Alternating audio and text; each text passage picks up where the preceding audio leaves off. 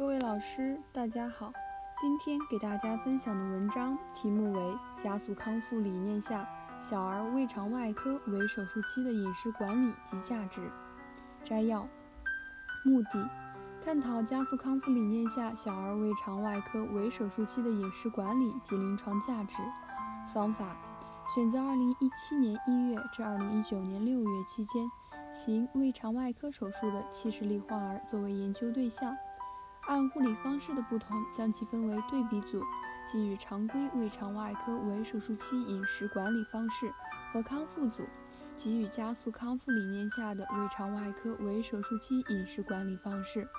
每组三十五例，比较两组患儿的首次排气时间、首次排便时间、首次进食时间、住院时间及不良反应情况。结果，经过护理。康复组的首次排气时间、首次排便时间、首次进食时间、住院时间均短于对照组，差异有统计学意义。康复组的不良反应发生率为百分之五点七一，明显低于对照组的百分之二十二点八六，差异具有统计学意义。结论：加速康复理念下的小儿胃肠外科围手术期饮食管理，能帮助患儿缩短治疗时间，促进肠道恢复。